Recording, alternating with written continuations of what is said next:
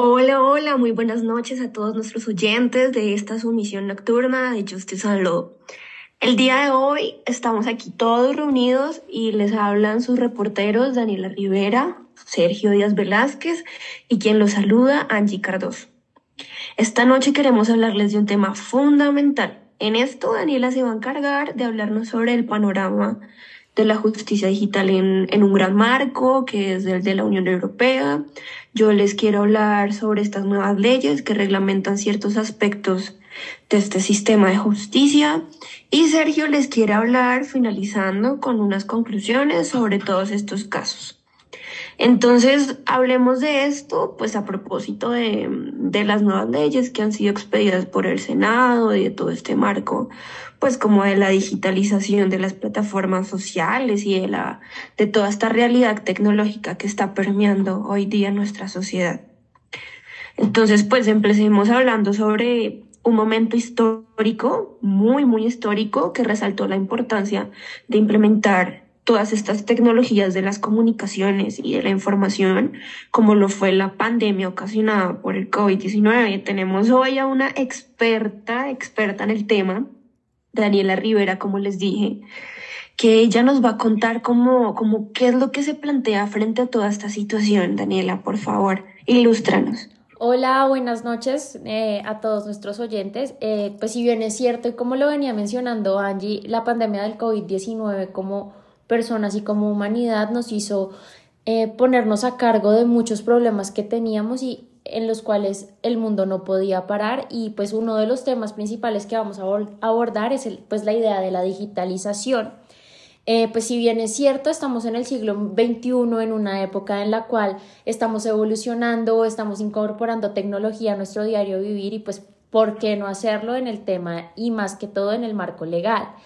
Eh, bueno, una de las habilidades que nosotros como personas empezamos a desarrollar es para el tema de la agilización de procesos de cierto modo y pues para hacerlos de cierta forma muchísimo más eficiente para nuestro beneficio.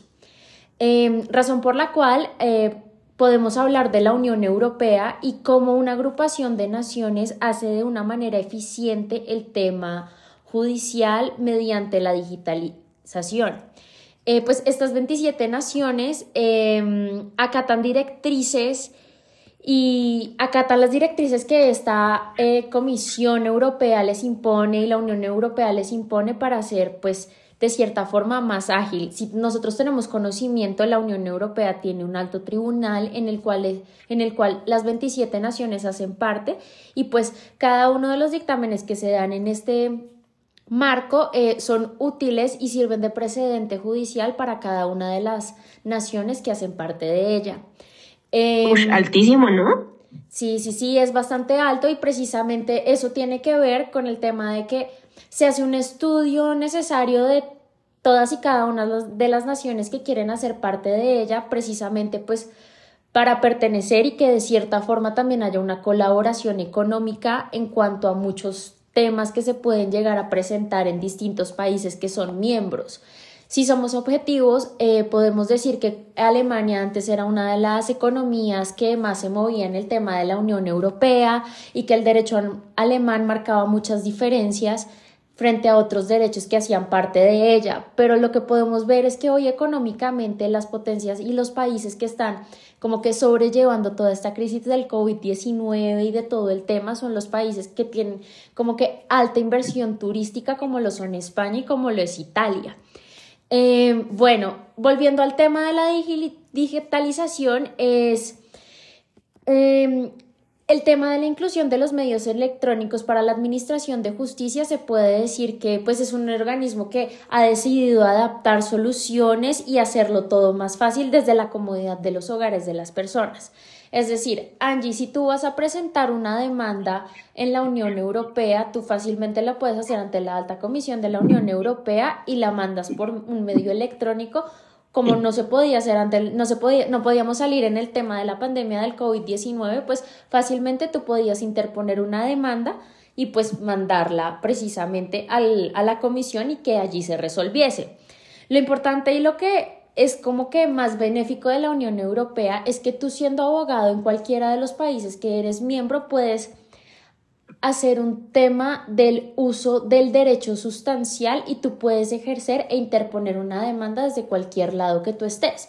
Para ello, si se crea como un tema de colaboración entre los estados mediante el tema del derecho procesal, porque no todos los países tienen como que el mismo procedimiento, pero sí hay cosas que tienen en común.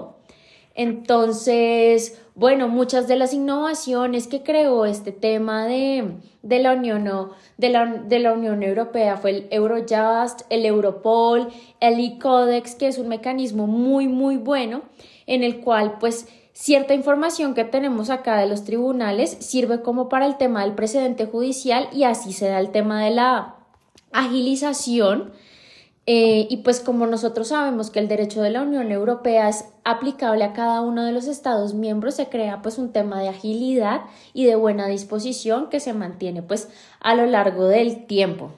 Ahora bien, pues le cedo pues la palabra a mi compañero Sergio para que siga hablando sobre este tema y sobre las nuevas innovaciones que tenemos que tener en cuenta nosotros como ciudadanos a partir de la pandemia que pasó. Eh, bueno, Dani, a mí eso me parece espectacular y yo pues aquí quiero preceder un poquito a Sergio.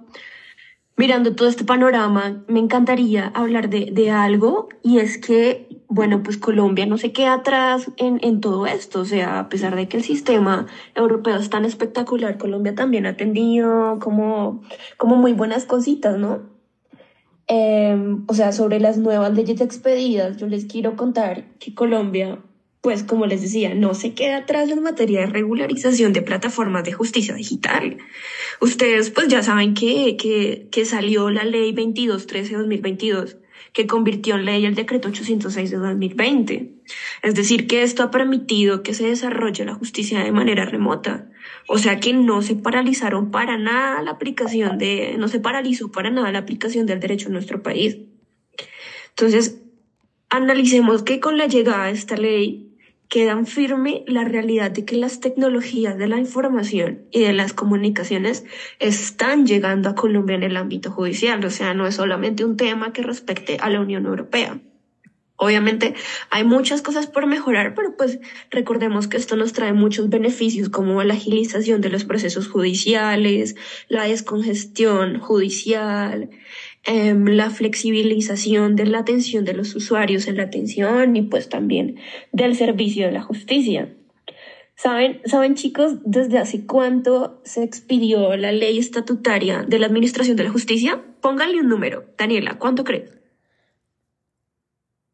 Pues la verdad, yo diría que por ahí a partir del 2015.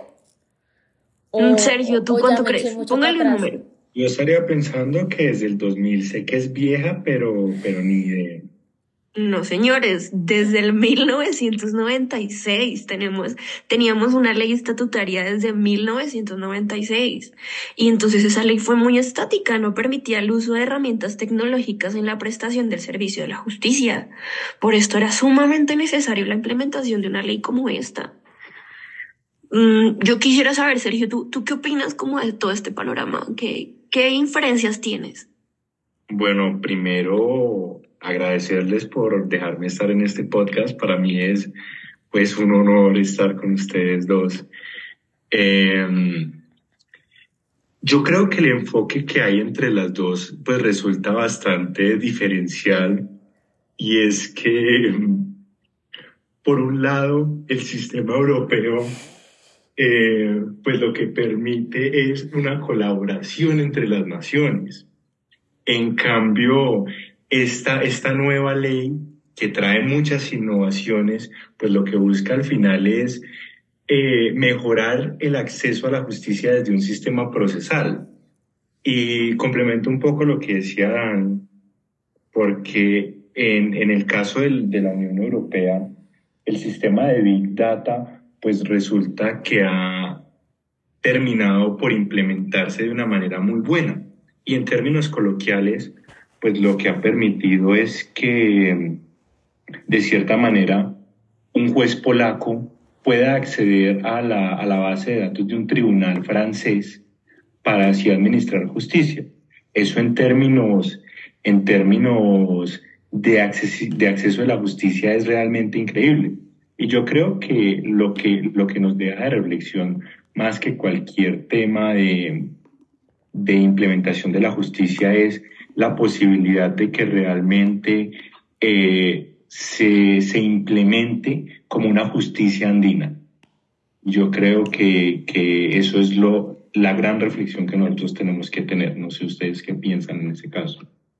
Pues sí, yo creo que el tema de, de, que se una la región andina y hacer fuerte económicamente a la región y también crear un modo de agilización de la justicia, pues sería más que benéfico para todos. Lo mismo que el tema de crear una misma moneda para hacernos fuertes y competitivos con respecto a otros temas económicos, pero pues para el tema de la justicia, acceder a procedentes judiciales de otros países, tener como que un tema de un veredicto y también estar regidos por una misma constitución crearía como que un tema de menos desigualdad, ¿no? Porque pues hoy en día lo que estamos procurando es el tema de la igualdad y que todos estemos en las mismas condiciones, que podamos tener un manejo, pues, por así decirlo, transparente de la justicia y que de cierta forma lleguemos al éxito total en cuanto a la aplicación de la justicia y al tema de la judicialización y la digitalización.